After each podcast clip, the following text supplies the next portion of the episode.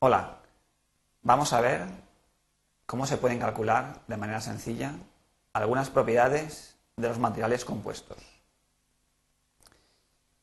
En particular, presentaremos primeramente la ley de mezclas y luego intentaremos eh, establecer fórmulas sencillas para calcular la densidad, el módulo y la resistencia de ciertos materiales compuestos. Primeramente, para evaluar ciertas propiedades de materiales compuestos se puede utilizar la ley de mezclas. Esta ley nos dice que la propiedad del material compuesto será igual al sumatorio de el producto de las propiedades individuales de cada uno de los componentes, matriz y refuerzo o refuerzos, multiplicado por la fracción volumétrica de cada uno de estos componentes. Esto, para un sistema de dos componentes, que es de los más sencillos o los más habituales que se utilizan en materiales compuestos, tendríamos, por ejemplo, que la propiedad del material compuesto es igual a la fracción volumétrica de la matriz por la propiedad de la matriz más la fracción volumétrica del refuerzo por la propiedad del refuerzo. Esta ley tan sencilla es la llamada ley de mezclas. Y en determinados casos se puede aplicar a ciertas propiedades del material compuesto. En primer lugar, la densidad de los materiales compuestos es una de las propiedades que siempre se va a poder evaluar mediante la ley de mezclas siempre que las fases, es decir, la matriz y el refuerzo, no eh, estén perfectamente, sean perfectamente independientes, no haya ninguna reacción química entre ellas, que es lo que normalmente no debe ocurrir, por lo tanto, se puede aplicar. La ecuación de mezclas quedaría de la siguiente forma. La densidad del compuesto sería igual a la fracción volumétrica de la matriz por la densidad de la matriz más la fracción volumétrica del refuerzo por la densidad del refuerzo. En particular, esta ley, o, esta, la ley de mezclas aplicada a la densidad, nos va a permitir para calcular la fracción volumétrica del refuerzo en materiales compuestos mediante el método de Arquímedes.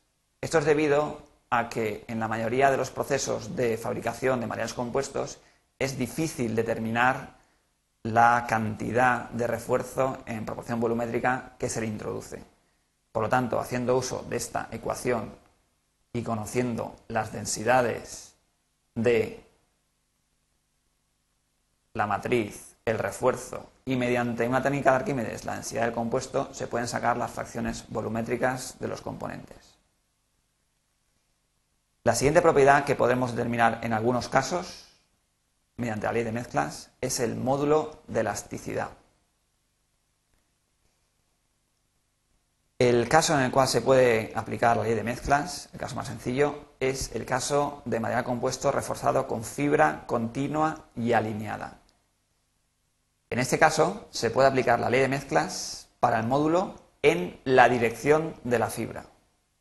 Efectivamente, cuando tenemos un material compuesto reforzado con fibra continua y alineada y lo sometemos a una tensión, el módulo es decir, la respuesta en deformación a la tensión aplicada del material compuesto se puede calcular mediante la ley de mezclas. Módulo del compuesto es igual al módulo de la matriz por la fracción volumétrica de la matriz más el módulo de la fibra o refuerzo por la fracción volumétrica de la fibra o refuerzo.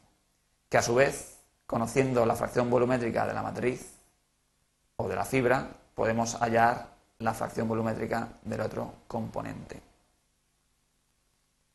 Esto es aplicable debido a que estamos en la condición de isodeformación, es decir, la deformación de la matriz y de las fibras es la misma. Sin embargo, ¿qué ocurrirá con el módulo de ese material en la dirección perpendicular a las fibras? Pues ocurre que ese módulo es muy bajo. Efectivamente, cuando tensionamos un material en la dirección perpendicular a las fibras, el módulo resultante es el siguiente producto o el siguiente cociente. producto de los módulos dividido por el módulo de la fibra por la fracción volumétrica de la matriz más el módulo de la matriz por la fracción volumétrica de la fibra. Es decir, parece la ley de mezclas en el denominador, pero en realidad están cambiadas o los módulos o las fracciones volumétricas. En este caso, decimos que se trata de la condición de isotensión, es decir, tanto la matriz como el refuerzo están sometidas a la misma tensión. Claramente, este material, al tener una propiedad, el módulo, distinta según la dirección en que consideremos, la dirección de la fibra o la dirección perpendicular, se trata de un material anisótropo. Cuando hablamos de resistencia, también podemos considerar las dos orientaciones, en la dirección de las fibras y en la dirección perpendicular. En general, la resistencia del material compuesto en la dirección de las fibras estará determinada por la resistencia de estas, de las fibras, multiplicada por su fracción volumétrica principalmente, aunque en algunos casos la matriz también puede contribuir con un poco de resistencia. Vamos a ver los casos. En primer lugar, tenemos que, aplicando la ley de mezclas, la resistencia máxima del compuesto será igual a la resistencia máxima de la fibra por la fracción volumétrica de la fibra más la resistencia máxima de la matriz asterisco por la fracción volumétrica de la matriz. ¿Qué significa asterisco? Este término de aquí, la resistencia máxima de la matriz asterisco, significa no la resistencia máxima de rotura de la matriz, sino la resistencia o la tensión a la que está sometida la matriz cuando, cuando la fibra rompe. Es decir, cuando sometemos a tensión a un compuesto en la dirección de las fibras y lo seguimos tensionando hasta que al final rompe, la fractura del compuesto se produce cuando fracturan las fibras. Pues bien, esta tensión es la tensión a la que está sometida la matriz cuando las fibras rompen. Entonces, en el primer caso, podemos tener que cuando lo tensionamos, rompan primero las fibras. A continuación, romperá enseguida la matriz, pero justo el instante antes de romper la matriz está aguantando una cierta tensión. Esta tensión hay que evaluarla e incluirla en la ley de mezclas. La tensión en la matriz, justo cuando rompen las fibras, se puede evaluar de la siguiente forma. La tensión en la matriz cuando las fibras rompen es igual a la deformación máxima en la fibra, es decir, deformación a rotura de la fibra, por el módulo de la matriz.